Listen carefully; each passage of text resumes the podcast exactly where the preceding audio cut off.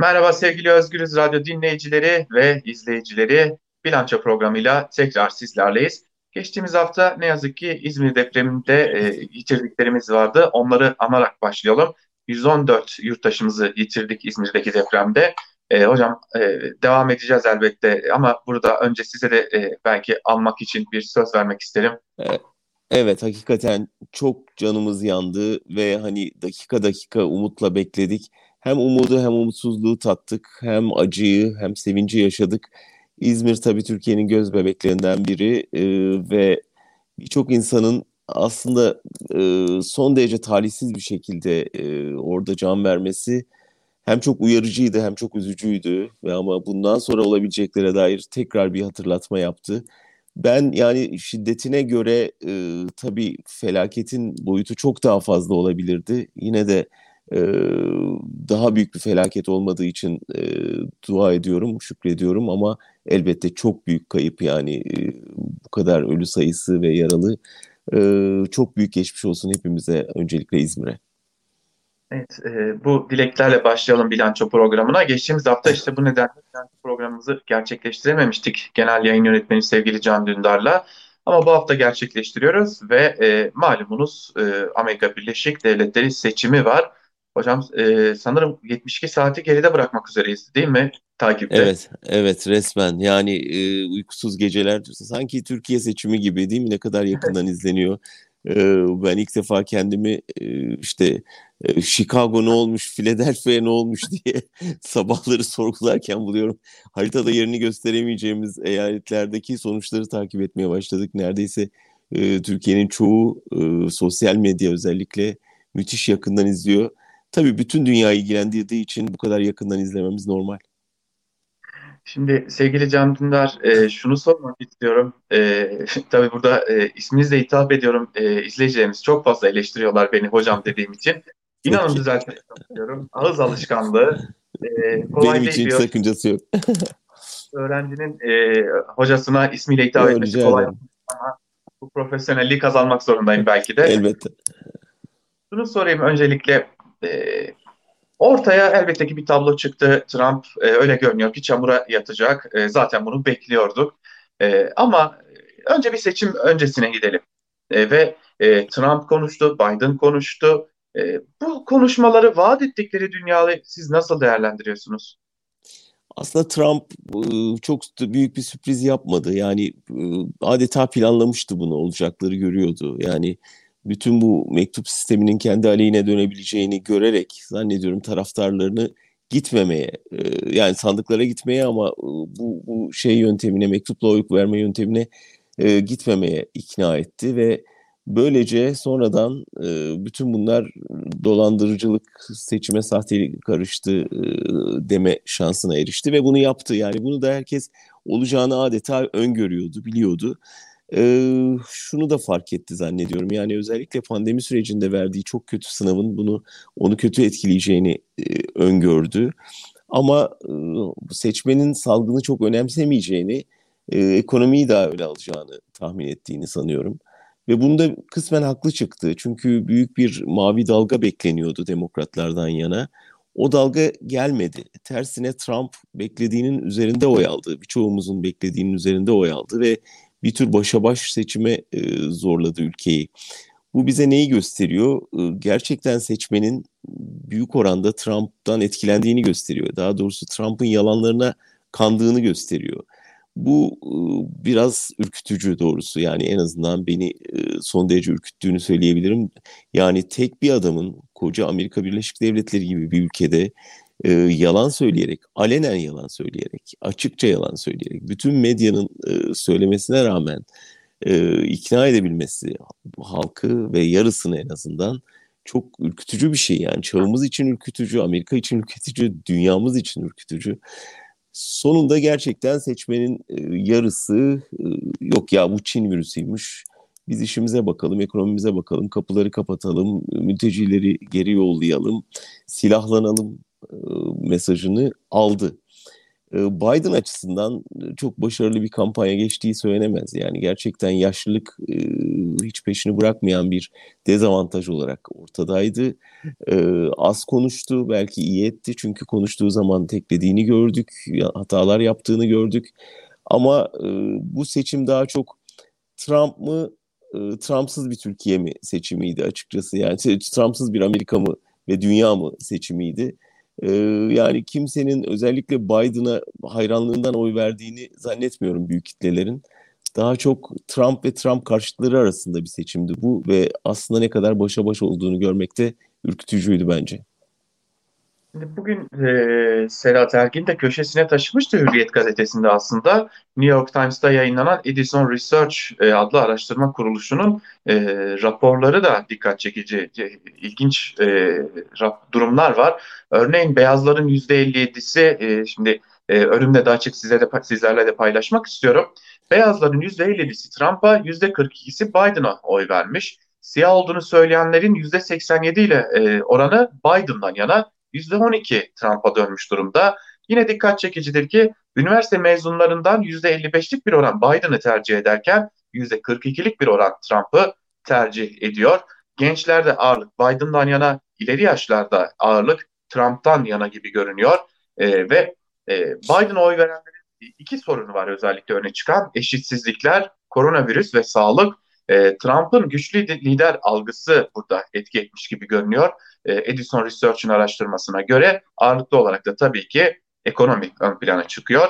Öyle görünüyor ki adaylar bunları pazarladılar ve e, aslında bunların kimlerde alıcı alıcı olabileceğini de buldular ve karşılığında aldılar. Peki, Altan bilmem dikkat ettin mi bu veriler Türkiye'de CHP, AKP 2000'e evet. ne kadar benziyor? Çünkü şu evet şöyle bir şey oluştu. Yani bütün Avrupa'da da birçok ülkede de var bu. Amerika'da özellikle var. Brexit'te İngiltere'de gördük bu ayrımı.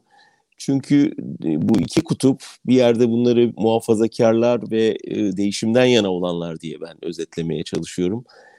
Değişimin güçleri genelde şehirlerde oturan insanlar değişime açık liman kentlerinde. Dikkat edersen sahiller yani Türkiye'de de öyle. Sahiller Amerika'da da ortaya çıktı. Yani denize komşu olan kentler, insanlar o limanların getirdiği yeni fikirlere açık oldukları için İstanbul gibi, İzmir gibi, Selanik gibi e, kentleri düşünün. Genelde ilerici ve açık fikirli oluyorlar. E, tabii buna beslenmenin etkisini de katabilirsin yani denizden besleniyor olmanın birçok faktör nedeniyle. Ee, ve oradaki o hareketlilik daha büyük bir değişim dinamiği yaratıyor. Buna karşın ülkelerin içinde taşrada yaşayanlar, özellikle iç e, yörelerde yaşayanlar değişime daha kapalı, daha kendi içine e, dönük e, insanlar. Ve buralarda tabii genç nüfus daha az. Genç nüfus büyük kente ve limanlara gittiği için oradaki yaşlı nüfus daha içine kapanıyor ve yabancı korkusu daha ağır basıyor. Bu yavaş yavaş ırkçılığa dönüşebiliyor. Dolayısıyla oradaki nüfus da daha iyi eğitim almadığı için ve iyi eğitim alan nüfus büyük kentlere, e, sahillere gittiği için böyle bir ayrım çıktı birçok yerde. İngiltere'de de bunu gördük Brexit'te ve bu neredeyse birçok ülkede başa baş hale geldi. Ama şunu görmek lazım. Değişimin dinamiği büyük kentlerden, gençlerden ve eğitimli kesimlerden yana. Dolayısıyla karamsal olmamak lazım. Bu görünen tablo bugüne ait bir tablo ama o büyük şehrin dinamiği, taşrayı yenecektir. Gençlerin dinamiği orta yaşlı ve yaşlıları yenecektir. Ve tabii eğitimli kesimlerin dinamiği cehaleti yenecektir. Tabii e, burada e, şimdi buna ek olarak belki bunu da şunu da belirtmek lazım. E, posta yoluyla gelen oylar tartışması var. Belki biraz daha e, güncel noktaya da getirecek olursak posta yoluyla gelen oyların büyük bir bölümünün de Biden'a e, gittiğini biliyoruz. Ve burada da koronavirüsü en fazla ciddiye alanların da Biden seçmeni olduğu ki Edison Research'ın araştırmasında da ortaya konulmuş oluyor. Anladığımız kadarıyla iki dünyanın mücadelesi var. Sadece Amerika Birleşik Devletleri açısından değil sanırım. E, bir bütün aslında bizi, dünyayı, Orta Doğu'yu, Avrupa'yı etkileyecek iki dünyanın mücadelesi var. E, geçtiğimiz Kesinlikle. günlerde Toti Bennisoy'un çok dikkat çekici bir tweet'i vardı. Eğer Trump kazanırsa dünyanın birçok yerinde merkez sağcılar henüz giderek faşistleşmemiş de olsalar bu yolda büyük bir moral gücü elde edeceklerdi Hı. diyordu. Ee, biraz da belki buradan değerlendirmenizi isteyebilirim. Evet çünkü e, bu popülizm salgını Trump'la aslında bir zafer bayrağı dikti Amerika'ya.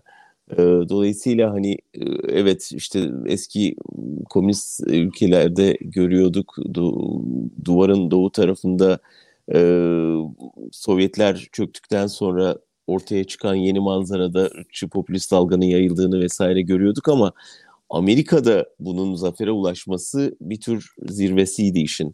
Şimdi eğer e, o zirveden Amerika dönerse bu dünya içinde önemli bir dönüm noktası olur. Buna tabii Trumpizm deniyor. Yani Trump'ın yenilmesi, Trumpizmin yenilmesi anlamına geliyor mu? Evet, büyük ölçüde belki ama tamamen değil tabii. Orada böyle bir ideoloji yerleşti. Ee, bu ideolojinin içinde ırkçılık var, dini siyasette kullanmak var, bütün devlet imkanlarını kendi kişisel serveti için kullanma kurnazlığı var, yalan söylemek var, medya düşmanlığı var, kadın düşmanlığı var, eşcinsellere ve diğerlerine yönelik diğer farklı ıı, cinsel eğilimi olan, farklı politik eğilimi olan insanlara karşı öfke var. Dünyayı ben yönetirim, gerekirse yalanla yönetirim var. Yani bütün bunlar Trumpizm diye özetlenebilecek şeyler hala orada duruyor. Ve bunların tedavisi vakit alacak. Bu bir rehabilitasyon süreci bir yerde bütün dünya için. Onun için aslında doğrusu Türkiye'de bizim de yaşamamız gereken, yaşayacağımız bir rehabilitasyon süreci bu. O yüzden çok yakından gözlememiz lazım Amerika'da bundan sonra ne olacağını. Hazır Türkiye demişken e, bizi nasıl etkileyecek? Çünkü e, şunu biliyoruz artık, eminiz. E, Amerika Birleşik Devletleri'nde Trump kazansın diye bu dönemin iktidarı bir takım özellikle bölgedeki e, Amerika Birleşik Devletleri'ndeki Türkiye'li seçmen üzerinde bir lobicilik faaliyeti yürüttü. Ve yine bir diğer iddia ki İbre Biden'dan yana giderek dönmeye başlayınca da e, Biden'ın seçim kampanyasına yine üstü kapalı olarak AKP'nin, AKP'lilerin e, bağışta bulunduğu belirtiliyor. Son günlerde Anadolu Ajansı'na çıkan haberler de e, bir e, olumlama noktasında işte Amerika Birleşik Devletleri'nden bazı senatörlerden e, e, demeçler alınıyor. Biden Türkiye'nin öneminin farkında gibi sözler e, ortaya çıkarılmaya başlanıyor. Sanırım e, sizin bir lafınız vardı söylemek lazım. E, bizim de bu seçimlerde oy kullanmamız lazım noktasından da çıkarak e, bizi nasıl etkileyecek? Çok yakından etkileyecek. Yani şunu genelde söylenir, doğrudur da onu tekrarlamak lazım. Tabii ki ülkelerin çıkarları var. Amerika Birleşik Devletleri'nin ve Türkiye'nin e, birbirine muhtaç olduğu yerler var. Değişmeyecek politik ilkeleri, diplomatik temasları var. Yani bazı konularda değişim öyle çok büyük radikal değişimler beklememek lazım. Ama mutlaka bir fark olacaktır Trump'la Biden arasında. Bir defa Erdoğan çok büyük yatırım yaptı Trump'a. Ee, bütün o hakaretleri sineye çekti. Gelen mektuptaki hakaretleri sineye çekti. Sonra Trump bir şekilde onun gönlünü almayı bildi. İşte Erdoğan'la aram çok iyi, çok iyi anlaşıyoruz. Hayranıyım falan dedi bir ara hatırlayacaksın. Sonra e, Rahip Bronson olayında çok ağır yine yaptırımları devreye sokarak Erdoğan'a e, sözlerini yuttururcasına e, kimse alamaz rahibi dediği sözleri yutturarak onu geri alabildi vesaire. Dolayısıyla çok gergin bir ilişki olmasına rağmen Erdoğan açısından bir umuttu. Çünkü orada bir e, aradığında karşısında muhatap buluyor biliyordu. Şimdi Biden'ın koşulları olacak. Mutlaka yine Erdoğan'la bir ilişki kurmaya çalışacaktır, düzeltmeye çalışacaktır ama Erdoğan'ın Biden'a daha önce yalancı dediğini hatırlatalım. Ee, daha doğrusu sonra Biden ona e, sözlerini hatırlatarak asıl sensin yalancıya getiren bir açıklamalar yaptı vesaire. Yani çok iyi bir başlangıç olmayacak bir defa iki lider arasında. Sonra elbette ki hukukun üstünlüğü, demokrasi, basın özgürlüğü, insan hakları, kadın hakları gibi konulardaki tavrı çok farklı olacaktır e, yeni Beyaz Saray yönetiminin. Dolayısıyla yani ben 4 yıl önce gittiğimde en son Washington'a tam Obama'nın ekibi bavul topluyordu ve yerini devretmeye hazırlanıyordu. Kasım ayı sonunda gitmiştim. Seçimden yeni çıkmıştı Amerika ve şunu söylüyorlardı yani ne yazık ki bizim insan haklarına ilişkin yaptığımız bütün yatırımlar şimdi Trump'la çöpe gidecek. Bunun hayal kırıklığı içindelerdi. Şimdi aynı şey bu Kasım sonundan itibaren bir dönüşüm, o mahkeme süreci başlayacak bu belki şimdi. Ama e, Trump'ın ekibinin tasfiyesi ve yeni ekibin gelmesi olacak. Yani bu kademe kademe şöyle oluyor. Tabii üst, üst yönetim değişiyor. Sonra altta bizdeki gibi değil yani. Yani bürokratlar sabit değil. Bütün bürokrat kadro da değişiyor Amerika'da. Dolayısıyla Türkiye masası değişecek. Türkiye masasının hassasiyetleri değişecek. Öncelikleri değişecek. Burada ilişki kurdukları insanlar değişecek. E, Kürt sorununa bakış açısından tutun da medya özgürlüğüne kadar birçok konuda e, Biden'ın başka öncelikleri var Trump'tan. O yüzden e, Erdoğan'ın dosyaları açılacak. Halkbank dosyası açılacak. E, yargıçlar o kadar kolay etkilen etki altında kalmayacak. E, ve Trump gibi denediklerinde karşısında e, direnen birileri olacak vesaire. Yani bütün bunlar Erdoğan açısından zor günlerin yaklaştığını gösteriyor bize Amerikan Amerika ile ilişkiler açısından. Tabii bir diğer ihtimal hani bu çok az konuşuluyor ama e, değerlendirilmiyor da değil. E, Biden'ın yaşı da çok sık gündeme geliyor. Sağlık sorunları olabileceği belirtiliyor ki yerine de böylelikle eğer seçildi, seçildiği takdirde Kamala Harris gelecek ki e, kendisi Türkiye ile ilişkiler açısından çok daha zorlu olacak e, noktaya getirebilir durumu. Çünkü net bir biçimde e, mevcut iktidarın karşısında duran e, birçok söylemi olduğunu da biliyoruz kendisini. Evet, siyaset biliminde bu çok tartışılan bir şeydir. Yani yüzde, şey liderlerin e, politikalara etkisi yüzde kaçtır diye sorsan herkes farklı bir şey söyler. E, dolayısıyla ana gövde iki toplum, iki ülke ilişkilerinde e, muhtemelen çok daha ağırlık kazanacak ve e, stabil bir şekilde devam edecektir ama e, liderin etkisi burada daha öncekilerden daha fazla olacaktır diye düşünüyorum ben. Evet, e, bugün biraz dış politikayı, e, Türkiye'nin sınırlarının dışını konuşuyoruz ama biraz da e, Fransa'yı ve Viyana'yı konuşmak gerekecek. E, gerginlikten tutalım, gerçekleşen saldırılara kadar. E, bir diğer yanda yani ve Fransa'da kapanan ülkücü hareketin e, bürolarına kadar artık yasaklanmalarına, engellenmelerine kadar varan bir durumla karşı karşıyayız e, boykotlar, boykot açıklamaları, e, Cumhurbaşkanı Erdoğan'ın İslam'ın hamiliğine soyunma gibi bir e, durumunun ortaya çıkması, e, Fransa'da yaşanan IŞİD saldırıları, Viyana'da yaşanan IŞİD saldırısı ya da e, Fransa'daki henüz tam anlamıyla değil mi belli değil aslında pek ama IŞİD gibi görünse de El-Kaide'nin de olabileceği belirtiliyor. Fakat Viyana açık bir şekilde IŞİD saldırısı ki üstlendiler bunu. E, dünyanın başka yerlerinde de IŞİD yeniden güçleniyor. Belki bir ayda tartışma konusu ama Batı ile ilişkilerimiz e, giderek neden e, İslam'ın hamiliği rolü üzerinden devam ediyor ve tam da bu sırada IŞİD e, benzeri örgütlerin de saldırıları var. Aslında IŞİD'in dünyanın tarihine değiştirdiğine tanık oluyoruz bence. Çok çok büyük bir e, dönüşüme e, neden oluyorlar uyguladıkları vahşetle. E, korkutucu bir şekilde doğrusu insan geleceğe gelecek açısından son derece endişeleniyor dediğin gibi Viyana biraz Amerikan seçimlerinin gölgesinde kalan bir saldırı oldu ama çok önemliydi. Bir defa işte e, daha önce çok bu tür saldırılar yaşamamış bir toplum.